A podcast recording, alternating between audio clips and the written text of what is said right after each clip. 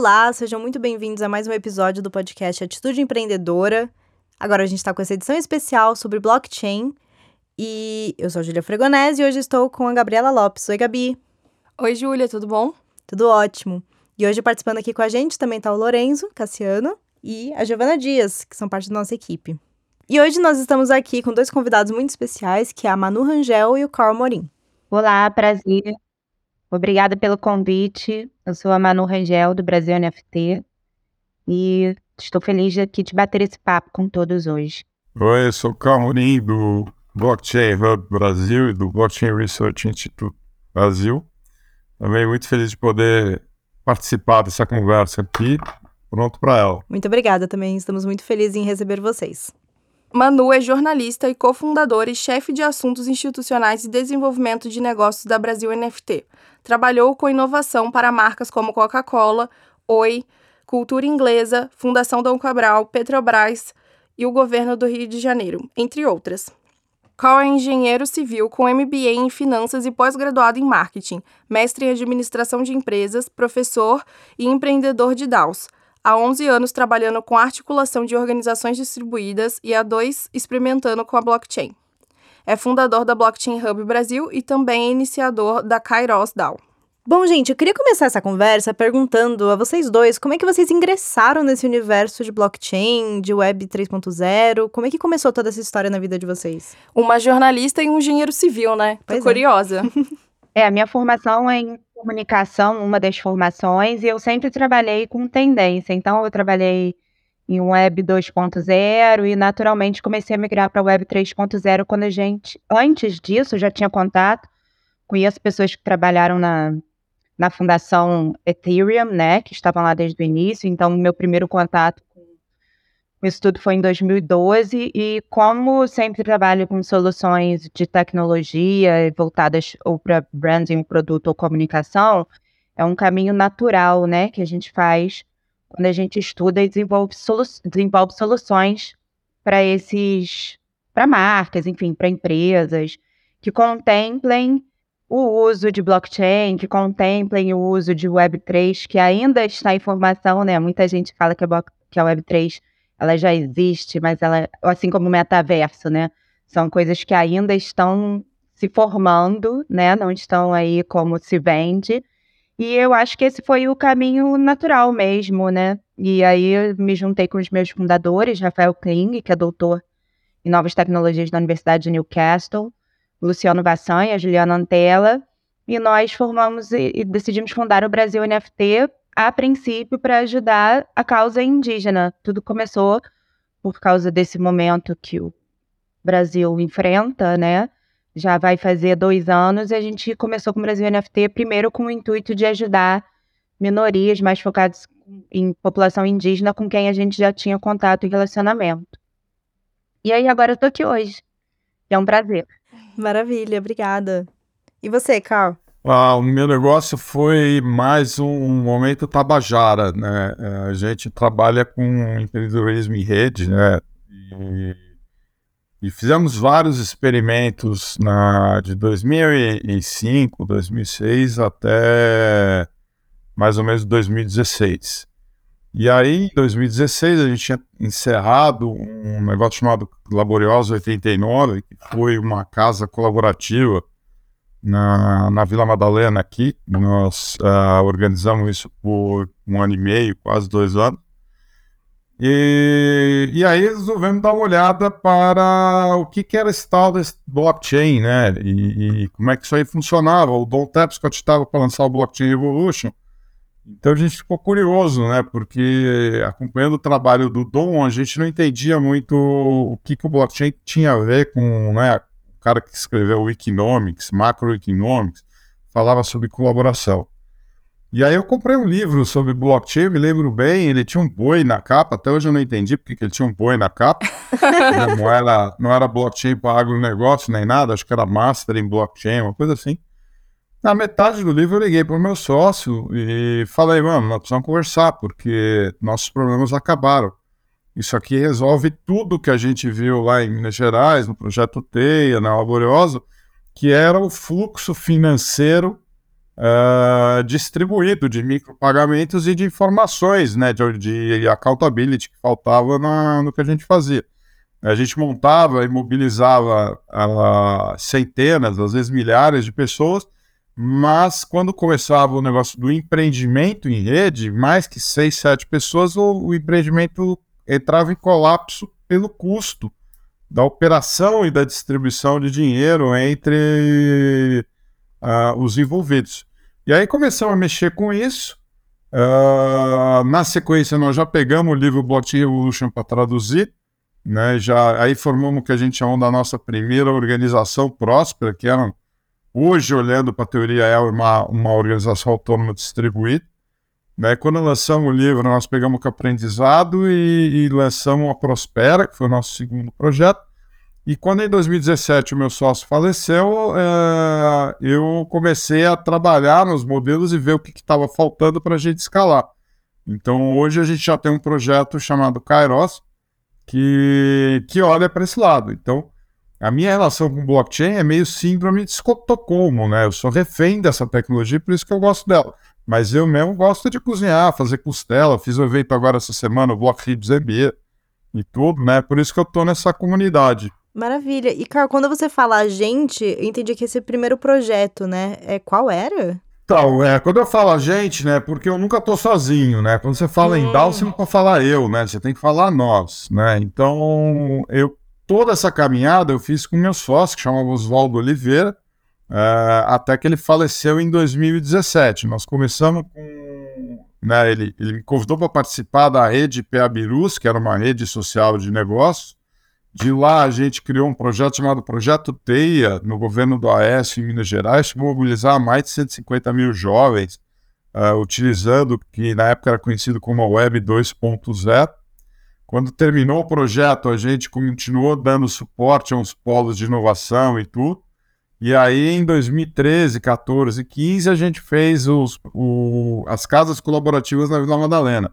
A, a Madalena 80, a Lauriosa 89 que era uma ideia de você fazer um ambiente misto, né, entre digital e físico, para as pessoas poderem empreender, mas tudo de forma auto-organizada, não tinha um comando central, não tinha um síndico, não tinha nada disso. Né? E aí, com esse aprendizado, é que a gente começou a mexer e falar, não, agora nós vamos montar uma organização de verdade, que produz coisa, né? desde cerveja, curso, editar livro, o que mais a gente conseguisse.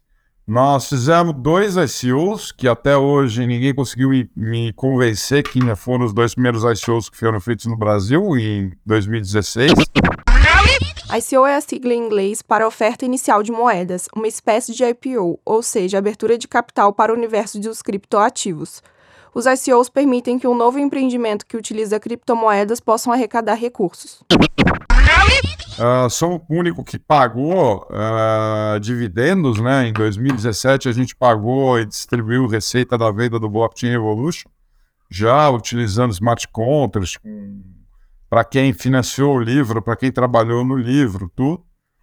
E aí, em 2017, eu fiquei sozinho, porque meu sócio faleceu, mas daí já trouxemos mais gente para trabalhar. E, e foi formando grupos que foram desenvolvendo essa teoria e essa metodologia. Legal. Conta pra gente o que, que é DAOs, o que, que são DAOs, é, o que, que significa isso?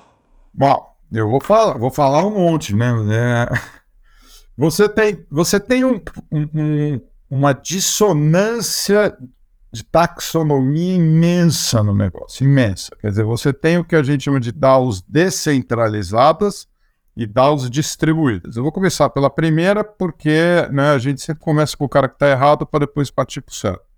Né, a DAO descentralizada é uma organização vertical hierárquica que o cara tirou a pessoa que estava no centro, no topo dessa hierarquia, escondeu ela atrás de uma cortina chamada smart contract, e esse smart contract fica fazendo a relação de tomada de decisão por meio de voto. Tá? Decisões democráticas, e agora, já que não tem câmera, eu estou fazendo aspas com o dedo em volta do democrático. É, porque não tem nada de democrático nisso. Todas as DAOs que eu vejo começa que o, o, fundador, que é um nome completamente maluco, um negócio desse, não podia ter fundador, só quem inicia ela, né? Uh, ele detém 30% do, do direito de voto, né? A título de eu estou montando a tecnologia, eu estou organizando o negócio, eu estou trabalhando, então eu tenho 30% dos tokens emitidos. Aí ele pega um ou dois VCs e, e distribui o resto dos 20% do, do dinheiro, né, da, do, dos tokens, uh, para um aporte inicial. E daí sai a mercado captando dinheiro da, das pessoas físicas e dos investidores para os próximos, para os outros 49% da, do, dos tokens. Então o que acontece é que um grupo de 3, 4 pessoas tem sempre 51% dos votos. E um grupo imenso de gente, que foi quem botou dinheiro, só tem 49%. Então, uh, é uma organização que a decisão é tomada centralizada, mas finge-se que não por meio de um processo eleitoral de voto censitário. Então, eu sou muito crítico a isso, porque é totalmente excludente. O exemplo que eu dou é você, vegano, bota dinheiro numa DAO que vai investir em aplicativos uh, distribuídos e o primeiro aplicativo que a turma decide investir o dinheiro é um negócio para rastrear a cadeia do boi. Né? Então você vê o teu dinheiro sendo usado para melhorar o abate de animais. Né? Você não tem o que fazer e a decisão foi democrática ou você estava do lado que perdeu? Né? A gente discute muito isso. A DAO distribuída é o contrário. Ela não tem ninguém no centro. Mas ela não tem um smart contract. O smart contract não é o, responsável pela tomada de decisão e o processo de tomada de decisão. A interação humana é. Então você tem processos de governança por meio de interação que se toma decisões e os smart contracts só servem para dar transparência no fluxo financeiro e no fluxo de informações. Né? Então, quando você vai, por exemplo, no nosso caso, né? A DAO não se formaliza, porque se eu formalizar, eu tenho que dar o CPF de alguém para o governo, para a Receita Federal, ela deixa de ser distribuída, passa a ser uma organização centralizada. Né? A gente formaliza no objeto, ou seja, no produto ou no serviço. Então, eu vou editar um livro, alguém vai ter uma editora com CNPJ e ela vai ser responsável por aquilo. Ela vai assinar contratos com todo mundo que quer trabalhar no livro, ela vai ser responsável uh, né, perante os órgãos fiscais pela regularização daquilo, e os processos de tomada de decisão são por consenso né, ou por consentimento, que não, o cara não precisa estar 100% contente com a, com a tomada de decisão, mas ele pode pelo menos conviver com ela, ele acha que é justo o suficiente não tem objeções. Ah, dessa forma, a gente consegue ser muito mais inclusivo, ou seja, toda decisão é tomada pelo grupo, não tem ninguém que é deixado de fora. Né? O smart contract só vai cumprir o que foi decidido pelas pessoas, então não vai excluir ninguém de, dessa conversa. Né? E só existe a tomada de decisão por quem está participando daquele projeto. Então eu não tenho 5, 6 mil pessoas decidindo o que a DAO vai fazer. Eu tenho um grupo de 20 pessoas que está editando um livro e eles vão decidir o que o livro faz. Né? E distribuir a receita do livro para quem forma a DAO, para quem forma o objeto, para quem trabalhou, né, num formato de capitalismo muito mais distribuído, né? E eu brinco com meus colegas uh, mais progressistas que eu falo que isso é um marxismo de mercado só para gerar polêmica. Mas, né, na nossa visão, a diferença é essa. Uma, né, o smart contract é o responsável por todas as tomadas de decisão, na outra, ele facilita e estabelece a confiança para que as relações humanas não tenham o atrito gerado pela desconfiança financeira. Né? Então, quando você tira a desconfiança financeira né, e você tira a competição do meio do caminho, uh, você tem trabalho colaborativo, você tem gente uh, entendendo que ela pode ajudar o outro, que ela vai receber né, por aquela ajuda que ela deu, ela sabe que tudo que ela contribuir para a organização ela vai receber, e ela sabe que se ela tiver alguma objeção para qualquer parte do processo, ela vai ter que ser atendida, uh, pelo menos a objeção dela tem que ser resolvida antes da decisão ser tomada. Então é essa diferença que a gente vem pontuando há, há alguns anos no mercado e agora eu tenho sido mais, vamos dizer assim, veemente, porque eu tenho visto muito do primeiro caso aparecer e nenhum do segundo caso no mercado. Então, é, há uma necessidade de se estabelecer pelo menos essa né, visão. É muito interessante a sua opinião, Carl, e é realmente diferente do que a gente vê e escuta. E aí fiquei até curiosa para saber a visão da Manu sobre isso. O que, que se você concorda ou se você também escuta sobre, é, também escuta bastante é, essa posição. Eu concordo. Eu acho que muita gente tenta tirar proveito da falta de informação que as pessoas têm, entendeu? Por, por ser uma coisa nova. Quando ele estava contando, eu só lembrei de uma reunião que eu tive com uma empresa que se diz DAO e que todo mundo resolve junto. Esse é o discurso. E aí, no fim da reunião, a pessoa falou: Ah, então, eu vou levar isso para os meus superiores para eles decidirem, eles acharem o que, para eles dizerem o que acham. Eu fiquei meio assim, ué, né? Para os seus superiores, você não vai levar para os seus é, colegas de, de dar uma seria. Talvez você não tenha usado a palavra equivocada, mas não, não era, né? É, realmente, inclusive, tem muita empresa que se vende como empresa de Web3 e que se vende como descentralizada e não é, na verdade, são sociedades anônimas, entendeu? São empresas como já conhecemos aí, como já estão rodando. É só uma roupagem nova, né? Fizeram a sobrancelha. Não sei se o Carl concorda comigo. Não, concordo, já escrevi sobre isso, está certíssima. São verdadeiras SAs sem a regulação de proteção do minoritário. É, exato. Então, ainda tem isso, né? ainda não tem um controle, né? ainda não tem uma regulação. Então você só tem o direito de concordar com, com o majoritário. Né? E, e, você vê vários casos assim. O, o mais uh, recente foi o da MakerDAO que era uma DAO das mais uh, conceituadas, e aí os VCs resolveram tomar uma decisão contra os minoritários, e por sorte o fundador uh, criou uma consciência. E aí ele mudou a posição dele de estar tá sempre alinhado com a turma de Venture Capital. Mas olha o risco que o minoritário corre. Né? É, nós estamos falando de verdadeiras SA sem nenhum controle da CVM. Isso aí não pode. Isso aí é. Né, e que ao mesmo tempo gente... cobram muito, né, daqueles que estão participando, normalmente do minoritário. Cobra-se muito e, e não tem controle, não tem uma transparência e não tem um poder decisivo mesmo, como você falou. É, não, é, tá, é isso mesmo. O que a gente costuma dizer é o seguinte: é, você tem dois tipos de problema: problema complicado e problema complexo. Né? É complicado você construir um prédio, é complicado você fazer um carro, mas você quebra em tarefas pequenas, né? e daí você tem a gestão do projeto e ele acaba acontecendo. O problema complexo é aquele problema que você tem que ter a visão sistêmica, ou seja, é complexo você gerenciar o trânsito, é complexo você gerenciar um condomínio.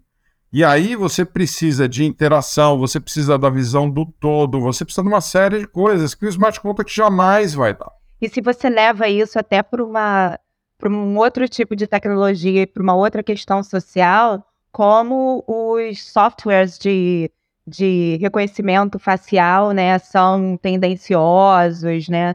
É, se você leva isso também esse, tipo de comportamento o outro lado, como pode ser danoso e como é perigoso e como realmente é um desafio mesmo tirar, é, é, ter pessoas resolvendo problemas complexos, como você falou, com uma visão ge ampla, generalista, né, de, mas com conhecimento, né, para poder exercer essas funções, para poder desenvolver essas soluções, não só tecnológicas, mas usar essas tecnologias para soluções que sejam é, eficientes, né? Que sejam legítimas. Sim, sim, é isso mesmo.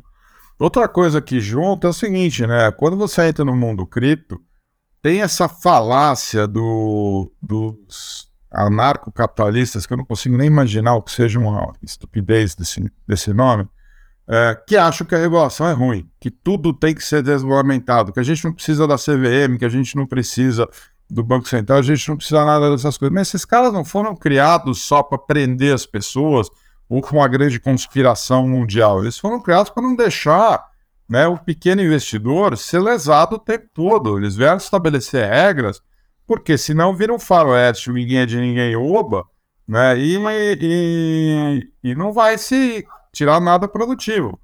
Então vem com essa visão. As pessoas não sabem nem a diferença de anarquia para caos, né? Na verdade, o que eles estão pensando é caos, não é nem anarquismo. E, Exatamente. E é uma galera também que muitas vezes não tem repertório, né, Cal? Não estudou economia, não, né? Chegou ali por ser early adopter, talvez, né? Não tem, não tem repertório, né? Eu tenho visto white papers que não tem nem tabela de, de previsão de receita, né? Eu vejo estratégias de investimento em criptoativos, né? Do tipo, eu compro todos porque um explode compensa prejuízo nos outros. E aí eu fico pensando, aqueles traders que né, fazem trade de soja, de aço, de coisa, o cara olha um negócio desse não vai levar a sério, porque como assim eu posso tomar prejuízo em alguma coisa? Não pode tomar prejuízo em trade nenhum. Você tem que ter um modelo de negócio, você tem que ter, é, para você comprar um token de alguém, você tem que saber qual é a taxa de interna de retorno esperada, né? Ou o retorno sobre o investimento. Tem nem valuation, muitos, muitos. Nada, nada, nada, não, não apresentam nada. Eu vi um token imobiliário é, que está saindo aí, o queridinho do mercado, 120 páginas de white paper não tem um número. White paper é um documento para apresentar informações e dados sobre um determinado assunto. Ele geralmente expõe um ponto de vista ou uma solução para um problema. No caso do mundo cripto, ele é uma espécie de escopo do projeto, explicando como aquela tecnologia vai funcionar e por que ela deve existir. Ouvindo tudo que vocês estão falando, me surgiu uma dúvida.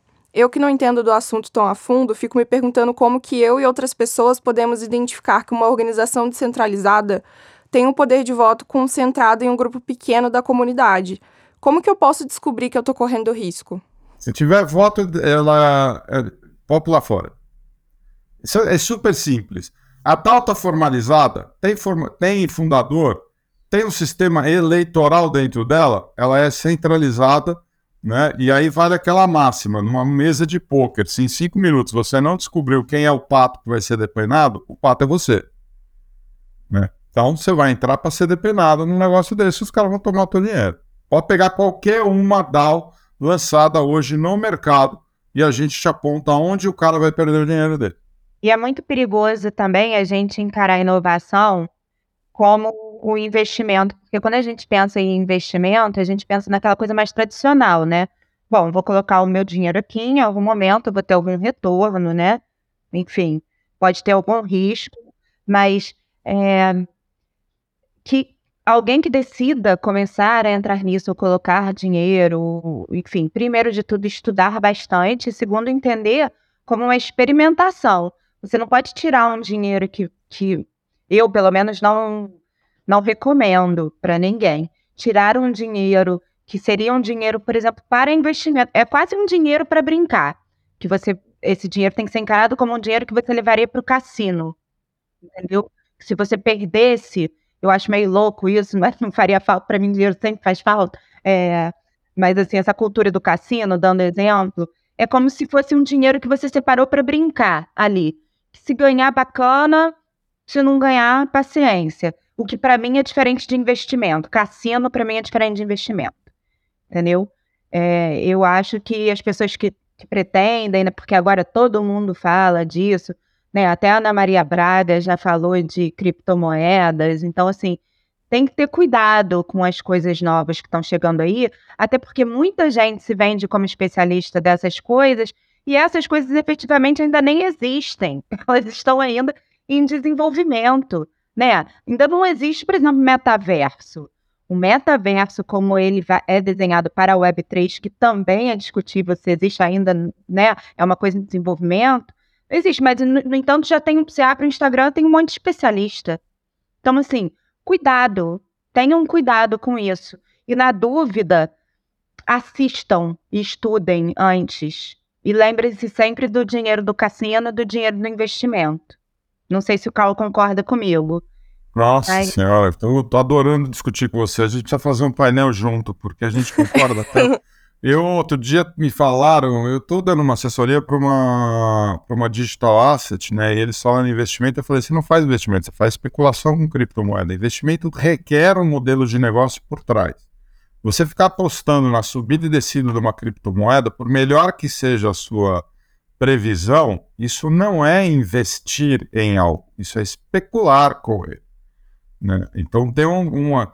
Quando você bota um modelo de negócio por trás, né, é outra pegada, mas ninguém gosta de falar sobre isso. Né? Então é, é, é, é, muito, muito complexo, né? muito complexo. Eu acho que falta gente também no meio que saiba desenhar modelos de negócio ou que às vezes busque alguém para ajudar a desenvolver o modelo de negócio, mas aí a pessoa que eles buscam não tem um conhecimento para se sentir confortável para desenvolver um modelo de negócio para aquilo, entendeu? Por ser inovação, por ser uma coisa muito nova. Eu acho que esbarra muito nisso também. E aí, como é uma coisa muito solta, como é uma coisa, ah, não, é nossa, a gente que vai criar e não tem regulação, o que também é um equívoco dizer isso, né? Que não, não tem ou não vai ter, não existe. Já aqui nos Estados Unidos já tem até imposto, recolhimento de imposto de, de acordo com os NFTs que você tem, só de cripto. Então, eu acho que isso tudo propicia a esse desenvolvimento de projetos mais rasos, eu acho. Eu acho que é um, um combinado de coisas aí, sabe? de, de, um, de, um, de um mercado imaturo, com pessoas imaturas, algumas ganharam dinheiro, aí algumas acham que vão ganhar dinheiro com play to earn, sabe? Com, com joguinho, enfim, é muito complicado, né? É, é one in a million, assim, né? É, é um em um milhão mesmo. Eu acho que falta uma maturidade, assim, falta repertório. E calma, Nu, é, ouvindo vocês falarem sobre isso, né? Especulação, esse jogo de cassino que às vezes acontece, me lembrou muito aquele caso que aconteceu. Nossa, eu já nem lembro se foi ano passado ou ano retrasado, mas da GameStop.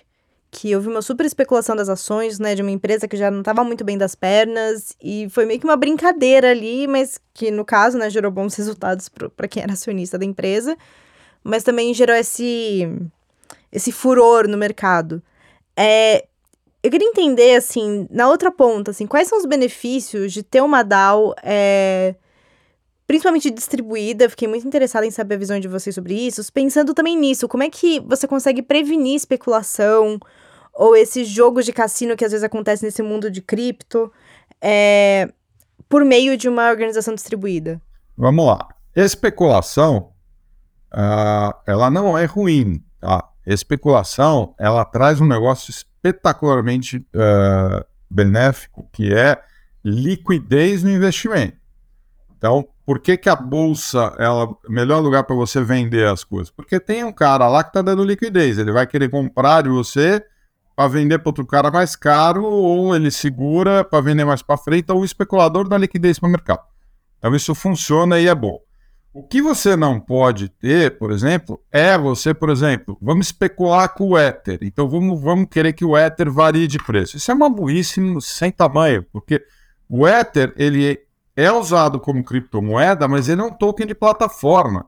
Ele paga o, o gas do uso do Ethereum. Se você começa a especular com o Ether e o preço sobe muito, as pessoas param de usar o Ethereum porque fica caro. É, mas a inclusive, né? Que é o que mais acontece, que é um dos grandes desafios. Exato. Então, uma DAO ela vai ter uma stablecoin que vai ser o, o token que vai alimentar os smart contracts e distribuir dinheiro. Como se desse uma acessibilidade, então, é, a qualquer empreendedora, qualquer pessoa que tem interesse em ingressar nesse, nesse meio. É, grosseiramente falando, quase não é a mesma coisa, tá? Mas para dar um exemplo assim que talvez concretize um pouco. Consórcio. Lembra de consórcio? Que, que hoje em dia eu nem sei se ainda existe consórcio, mas antigamente tinha até consórcio de Tupperware. Lembra? Que o consórcio de Tupperware, porque tem uns produtos que são caros. E aí cada hora, tô falando assim, no sentido de cada hora um é contemplado. Nesse, nesse caso, é, tem isso também, de cada hora um ser contemplado, não porque chegou a vez, por exemplo, eu fui sorteado, como no consórcio, mas é porque coletivamente ficou decidido que aquele momento, aquele projeto ou aquela pessoa, enfim, leia-se projeto, ideia, pessoa, livro, como o Carl falou, é, ficou decidido coletivamente que aquilo ali vai ser é, onde as forças vão estar focadas, entendeu? Não sei se o exemplo do consórcio ajudou. Mas... Não, ajudou. Foi ajudou. muito bom. Tem outro exemplo também que é, eu conversei já anteriormente com o Carl e ele contou a história de como funcionou a tradução do livro Blockchain Revolution. E eu acho que pode ser muito legal se você contar, Carl, porque é um ótimo exemplo de como funciona uma organização é, distribuída, né? Não, e, e mais, né? Agora nós vamos trazer quatro livros do, do BRE simultâneos, né? A gente já conseguiu uma, alguns patrocinadores, nós vamos repetir esse processo, mas agora em escala. Né? Uh, a partir do momento que a gente tinha o contrato, né, a gente colocou um chamado para quem quisesse vir participar e traduzir, podia vir, se inscrevia na plataforma de tradução uh, e ia traduzindo parágrafos, né? O, a plataforma automaticamente já separava o texto em parágrafos e ela media quantas palavras você estava traduzindo e produzia uma prova de trabalho, né, que é a base de qualquer coisa no blockchain, é of work. Você com a prova de trabalho, você passa a fazer, é, a ter direito, né, a receber dinheiro que tinha sido separado para cumprir aquela tarefa. Né? E, e aí não adianta discutir, né, se você é, é, SLT ou o quê. Você trabalhou, você tem aquele percentual que você vai receber. Se você trabalhou mal e outra pessoa veio e corrigiu o que você fez, vai diluir aquilo que você tinha para receber. Ou seja, nós vimos o caso do cara pegar um, um parágrafo, passar no Google Translator e querer dar uma desperta. Aí veio um, um fez a edição e a revisão e ficou com o crédito daquela tarefa. Né? Então, uh, o que a gente conseguiu foi cada um, pelo tanto de esforço que desprendeu, recebeu um token que valia uma participação na receita do livro. Teve gente que vendeu esse token, liquidou e fez dinheiro. Teve gente que investiu no token ou para comprar os direitos autorais do livro, ou uh, comprando de gente que trabalhou no livro, para receber uma parcela nas vendas. Né? Então, uh, se a gente, vamos dizer, expandir isso, né, o que, que uma DAO pode ser? ela pode ser a solução para o empreendedorismo, por exemplo, né? A, Manu tem, tem sotaque de carioca, então eu vou falar no cantagalo, no, na, né, no alemão, naquelas comunidades todas, você vai levar a, uma infraestrutura de bolsa de valores e banco de investimento para carrinho, de, carrinho de, de pipoca, de cachorro-quente, para salão de cabeleireiro da, da favela. Né? Você vai começar a criar uma alternativa de empreendimento para aquela turma que hoje a gente chama de excluídos, mas que no Brasil é um número tão grande que para mim é gente que está jogando um game que não é dela. Né, um game econômico que eles não têm que participar. Eles estão participando num, jogo centralizado que está na mão de poucos. Eles podem criar um jogo próprio, produzir cerveja própria, produzir uh, alimento próprio, né? E, e, com isso, dentro das microeconomias dessas comunidades, uh, gerar a prosperidade que hoje eles geram para quem é dono do, dos grandes empreendimentos centralizados industriais. É uma forma até de fazer com que os dividendos, com que os lucros, com, com que seja ganho, é, circule ali dentro da própria comunidade. O dinheiro não não não vai parar na, nos condomínios da Barra, entendeu? Exato. Serve para serviço também. A gente dá muito, muito, muito, muito exemplo de produto, né? Porque é mais concreto, é mais palpável. Mas isso serve para serviço também. Sim, para absolutamente tudo. Pensa um, um, prestador de serviço de reforma, por exemplo, que tem que comprar as ferramentas dele, tem que comprar material dele que ele pode se financiar para começar o negocinho dele de reforma com o pessoal da própria comunidade, não precisa correr no banco. Né? Uh, isso também pode. O, o, cara fazer a sua pequena agência de marketing digital dentro da própria comunidade e ele receber do sucesso que ele faz uh, as campanhas para o pessoal local. Né?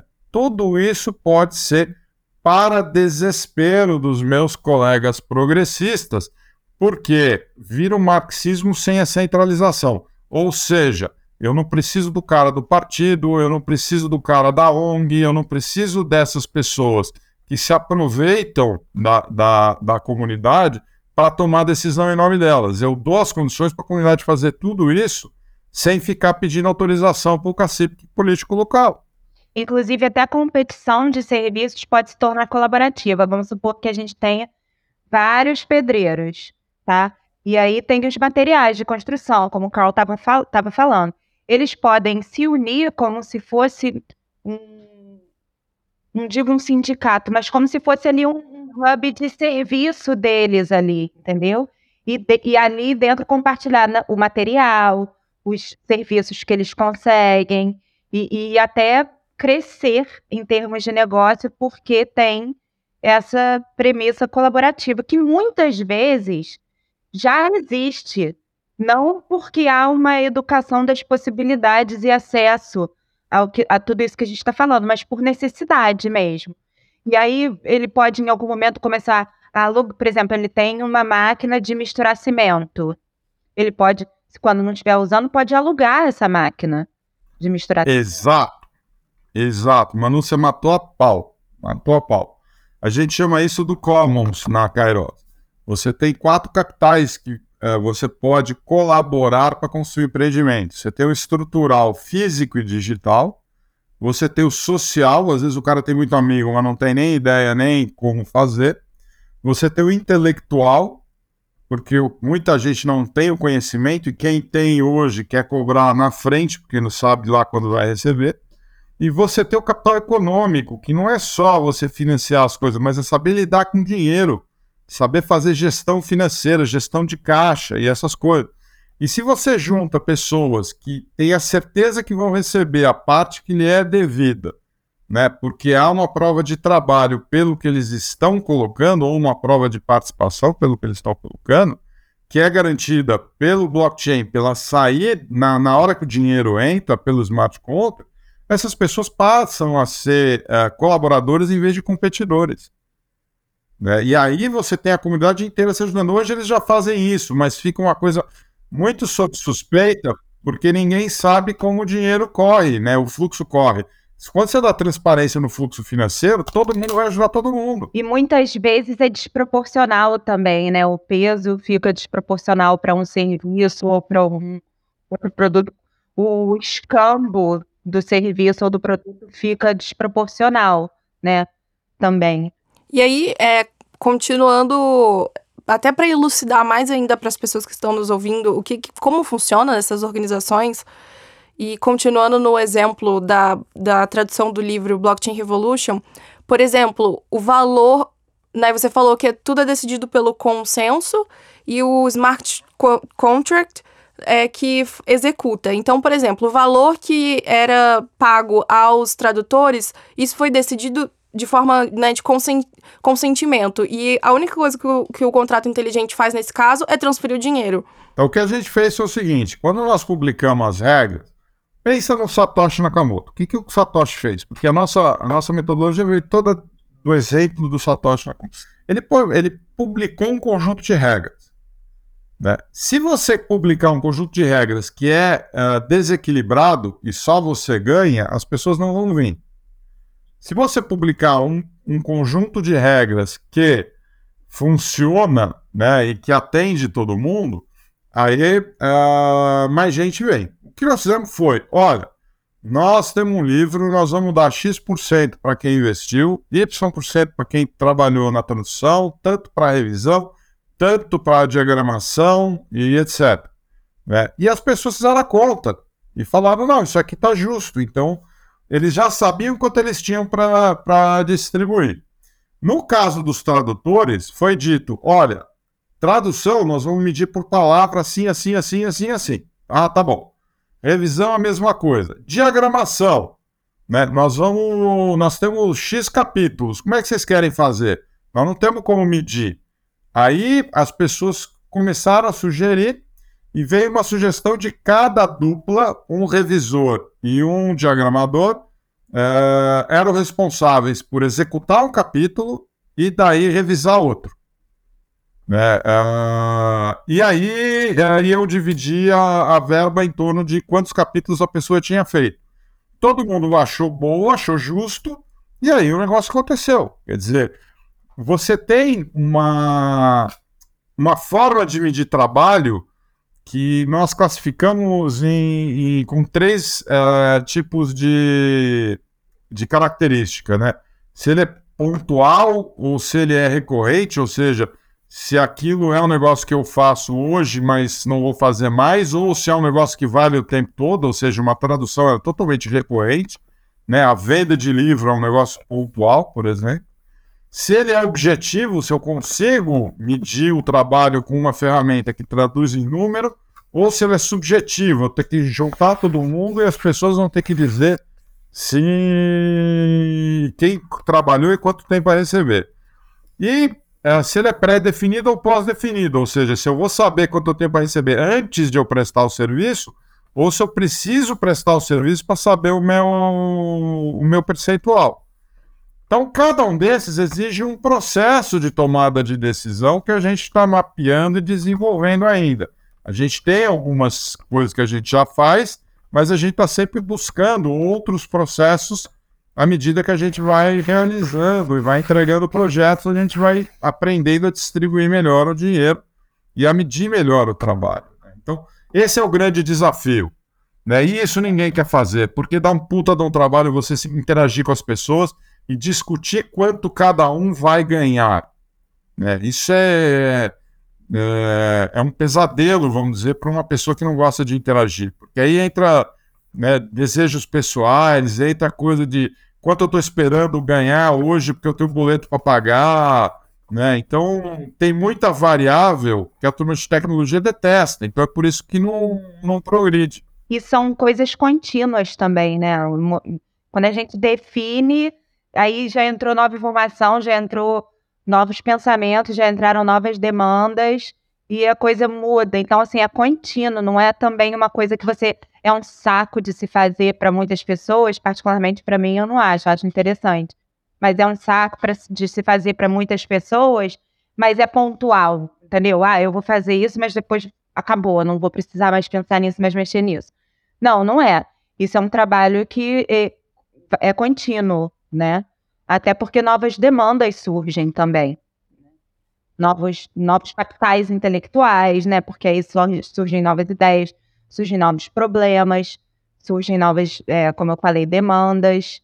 E realmente a gente tem dentro de tecnologia é, uma dificuldade, e eu acho que, no geral, o que, o que está na moda dizer hoje, né? O que se diz hoje que são as soft skills, que é o que o pessoal tá, tá rotulando, tá chamando esse tipo de coisa hoje que para gente pode, para muitas pessoas pode parecer coisa simples, né, uma interação, uma reunião, mas para muita gente, principalmente dentro de tecnologia, é um desafio muito grande, realmente. E isso impacta realmente por falta dessa habilidade, eles não, não se conseguem nem se conectar a alguém que poderia fazer isso, que poderia cuidar dessa parte, entendeu? E é por isso que eu acho que o Carl está falando também que muito de, disso tudo não anda entendeu? Fica empacado.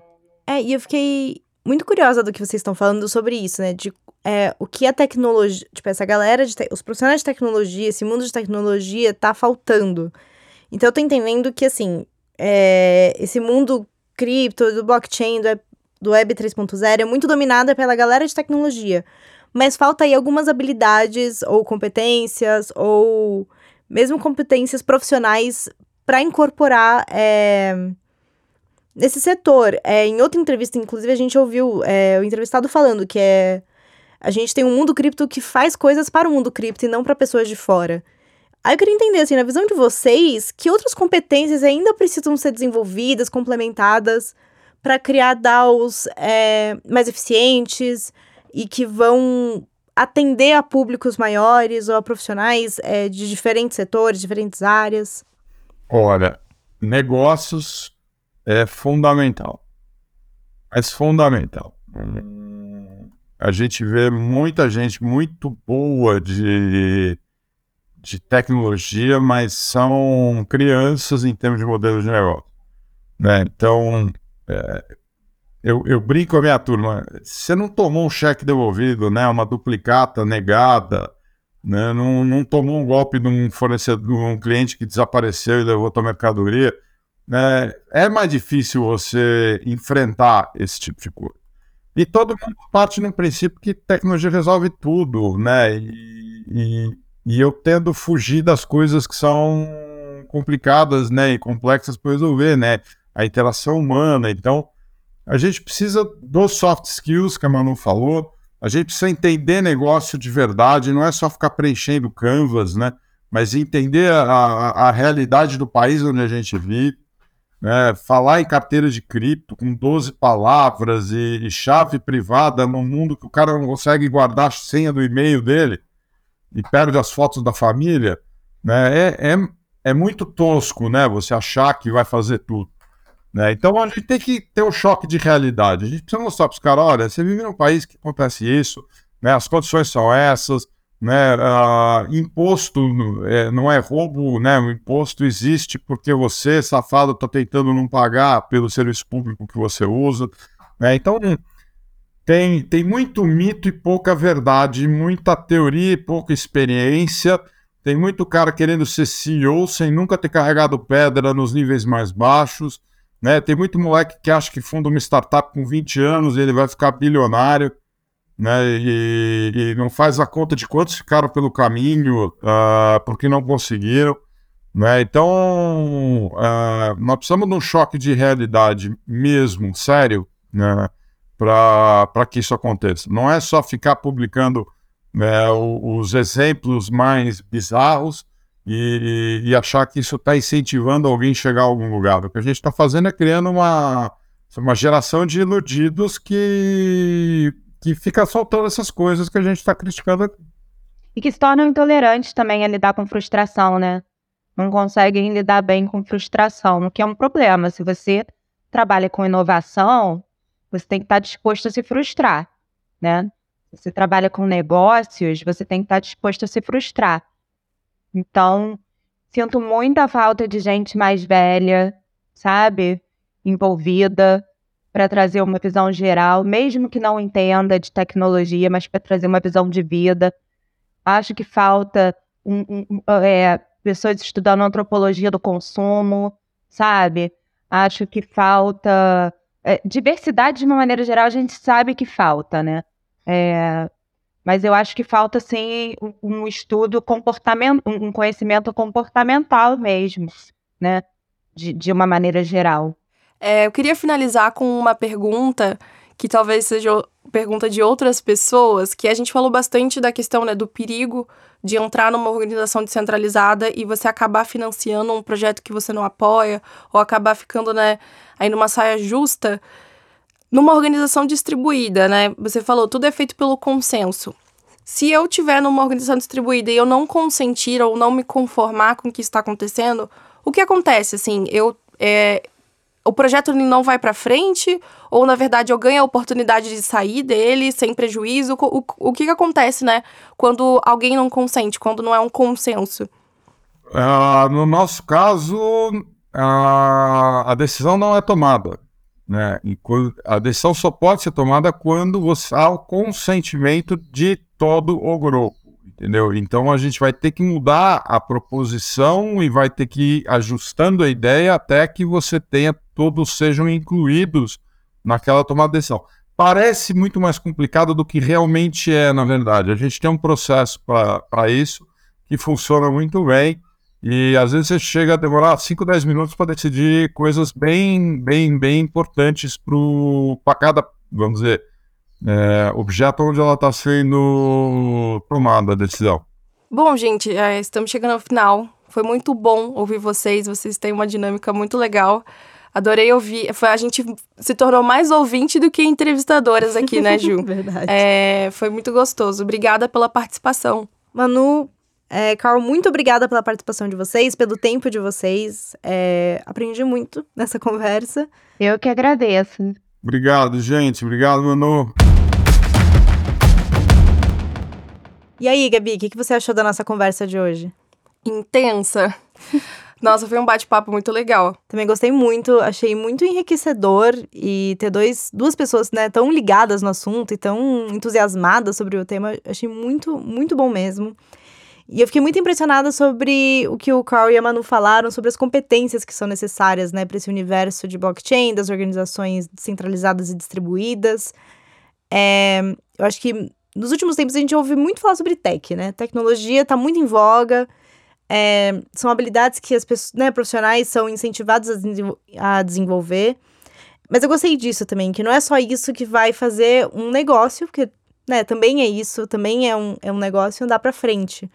Então você precisa de conhecimento de economia, de negócios, de psicologia, de mesmo de contexto social econômico, de como o consumidor pensa e como ele age. Eu achei muito interessante tudo isso que eles falaram. Não, e é interessante você falar isso porque a gente vê muito nesse, nesse universo, né? Que às vezes é, o assunto ele é tão difícil de entender, blockchain, organizações centralizadas, distribuídas, que as pessoas acham que é algo completamente de outro mundo, né? Tipo, ah, é alguma coisa que eu não entendo, é muito complexo de entender, mas quando você vai ver as habilidades, né, que você precisa para lidar com aquilo, para desenvolver um negócio ali, é tão comum, é tanto quanto você precisa para desenvolver um, num business normal, vamos dizer assim. É, então, assim, é bom colocar o pé no chão e pensar: beleza, eu quero abrir um, uma organização distribuída, uma organização descentralizada, é, o que, que eu preciso para isso? É um modelo de negócio igual a qualquer outro? Ah, tem uma, uma tecnologia diferente por trás? Com certeza. É preciso entendê-la? Sim. É, mas não deixa de ser uma empresa como outras, né? Então é isso, pessoal. Hoje a gente vai ficando por aqui. Muito obrigada, Gabi, por ter ficado comigo nessa conversa. Muito obrigada a você que está nos ouvindo. E a gente se vê na próxima. Fiquem atentos. Tchau, tchau.